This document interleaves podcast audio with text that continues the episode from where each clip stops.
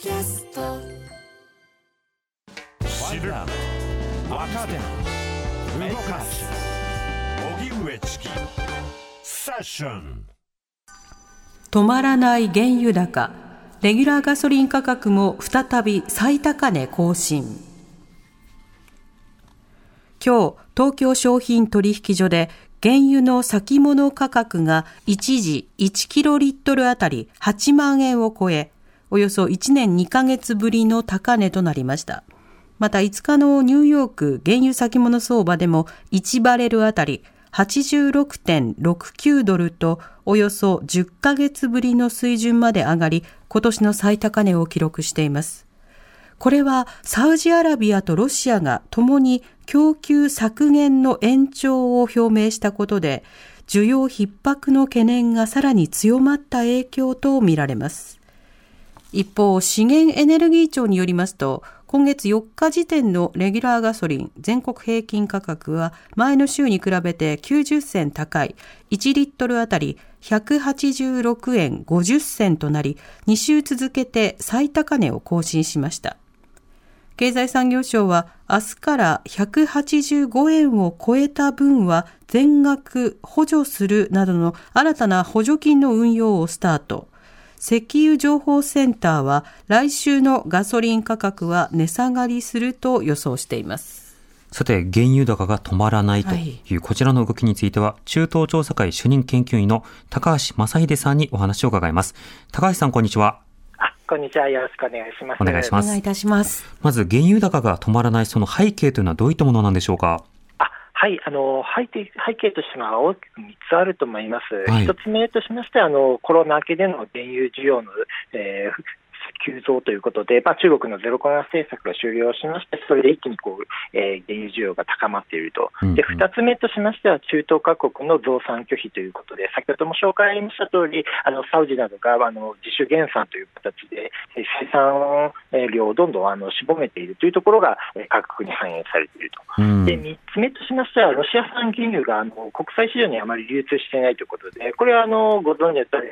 欧米が中心になって、あのロシアのあのウクライナ戦争の戦費を断つということで、はい、あの資源収入を断つということで、ロシアのあの化石燃料ですね、これをまあ欧州で輸入できないようにしているという、まあ、こういうところであの資源高が、えー、続いて、原油高が続いているというふうに考えております。まあ、供給量が絞られ、そして需要が増えると、はい、まあ、どうしても、まあ、物の価格が高くなるというのは、これ、まあ、原則としてわかるわけですが、こうした中でどうして中東各国は増産を拒否しているんでしょうか？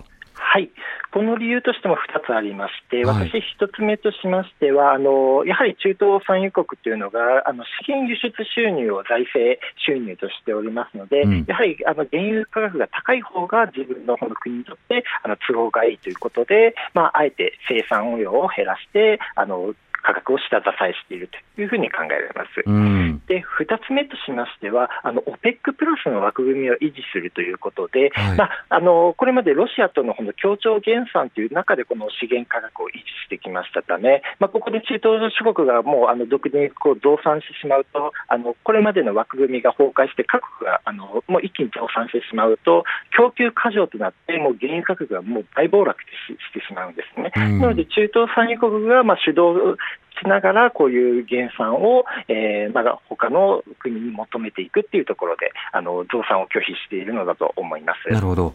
しかも日本の場合だとそうしたような状況に加えて、まあ、ドル高円安となると、為替の影響もあって、あの、ますますいろんな影響出てきそうですね。あそうです、ご指摘の通り、かなり為替の部分も、あのまあ、日本にあのガソリン輸入、原油輸入については、あのまあ、代金が高くなっているというのも、えー、指摘できます。うんあの、一つずつ、あの、振り返りながら伺いたいんですが、もう、はい、あの、コロナ、ゼロコロナ対策をやめた中国は、あの、原油需要、本当にこれ伸ばしている状況になるんでしょうか？そうですね。あの伸ばしておりまして、さらに中国の場合は、あの石油備蓄という形で、あの原油を輸入しており、さらに、えー、その輸入した原油を生成して、他の国に売るということで、まあ、中国にとったらあのあの、まあ、いくらこの原油があっても困らないという状況ですね、あの国内の需要以上に輸入しているという状況が見られます、一方で、そのロシア原油、これがウクライナの侵略につ、はいついて、よって、はい、あの流通しなくなっているわけですが、では、ロシア原油、はい、これ、掘られたものはどこに行くんでしょうか？はい、あの主に、えー、3つの地域に流れているということで、あの中国、インド、そしてあの中東の特に UAE、サウジアラビアですね、うん、中国とインドはあの、まあ、あのエネルギー消費大国ですので、もちろん国内でもあの消費しますし、さらにこれを生成をしまして、はい、ガソリンやディーゼルというものを他国に輸出している、うん、であのサウジアラビア、UAE に関しましては、あの今、ロシア産、えー、化石燃料が非常にあの価格があの国際基準よりも安くなっているため、それを輸入しまして、この国内消費に使って、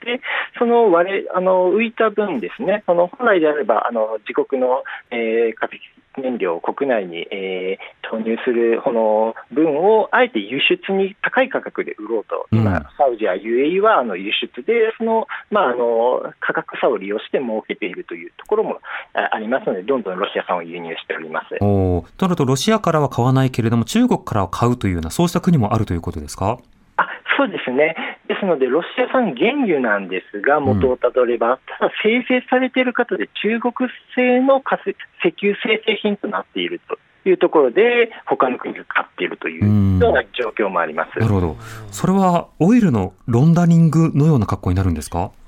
まあ、そこを突き止めればそうなりますが、ただ、あのまあ、原油を直接購入するというところで今、制裁がかかっているため、はい、この石中国産の石油製品に対しては国際的にこうあの何か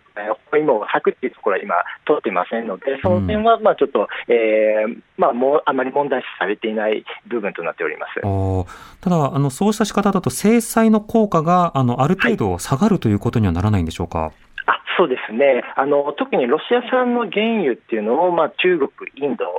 っていうのが購入し続けているということで、はい、あの結局、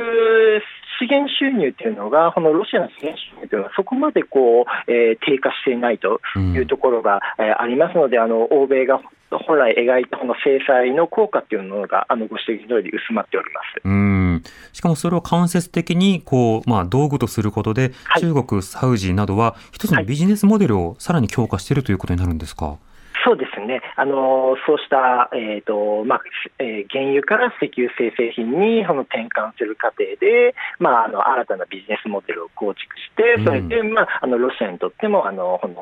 中国、サウジ側にとってもあの、まあ、利益が得られるような、えー、形にはしていると言えます。うんさらにそこにおいて、えー、リビアの政情不安、こちらも原油価格には影響が出てくるんでしょうか？はいそうですね、あのリビアも8月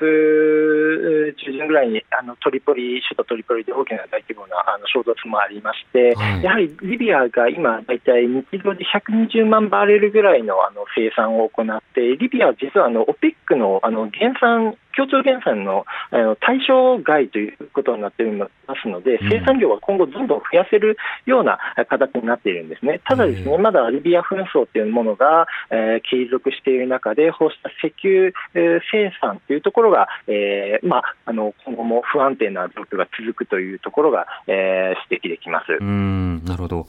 これが日本に与える影響というのはね、あの、本当に多くの方、日々感じているところでもありますし、報じられてますが、まあ、例えば、その制裁の、まあ、主軸となっているアメリカやヨーロッパ、こうしたところへの影響というのはどうでしょうか？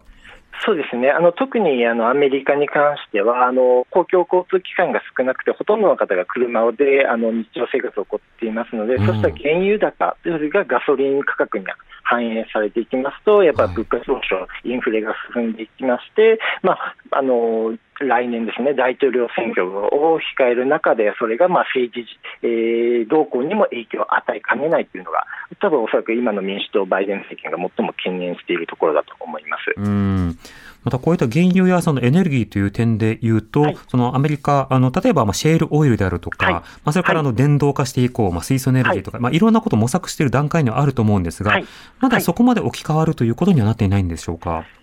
そうですね、あのー、やはりこの、まあ、国内でシェールオイルは取れるのですが、やはりあの中えーとまあ、あの南東部のテキサスやルイジアナっていうあの、まあ、場所が中心地となっておりますので、これをどうやって東海岸に運んでいくのか、また西海岸の主要都市に運んでいくかという輸送の問題などもありますので、そうすると、はい、そうした石油っていうのは、あのどちらかというと今あの、ロシア産石油を輸入できなかったヨーロッパの方に輸出していくっていうふうな、あのまあ、これ、エネルギー協力ですね、ヨーロッパとアメリカの、そういうところになっていますので、やはり国内のこの東海岸、西海岸のこの、まあ、原油調達っていうのは、まあ、海外からある一定量入れなきゃいけないというのが現状です。なるほど。さて、では今後なんですが、原油高が落ち着く見通しというのはあるんでしょうか？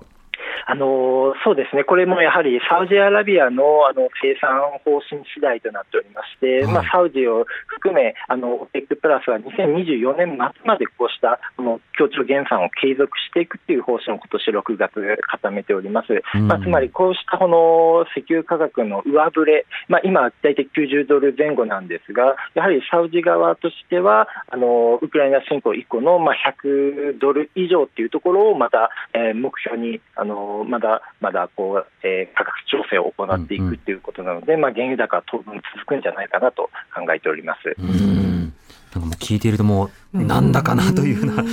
感覚にどうしてもなってしまいますね。はい。あの、これ、まあ、国内でもね、様々な対策をしていくということですが、はい、OPEC などに対して、あの、各国は、まあ、減産を、えー、一定程度ブレーキを踏んでくれというようなことを呼びかけたりはしてるんですか？あそうですね、これはあの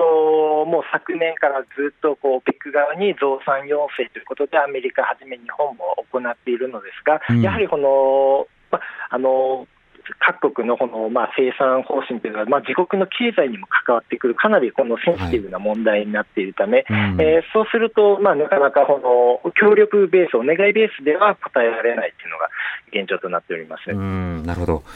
わかりました。高橋さん、ありがとうございました。ありがとうございました。ありがとうございました。え中東調査会主任研究員の高橋正秀さんにお話を伺いました。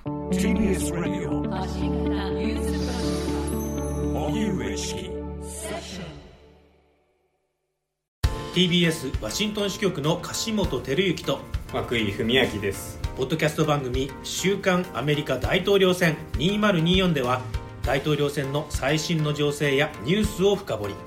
現場取材のエピソードや舞台裏も紹介しています。毎週土曜日午前9時頃から配信です。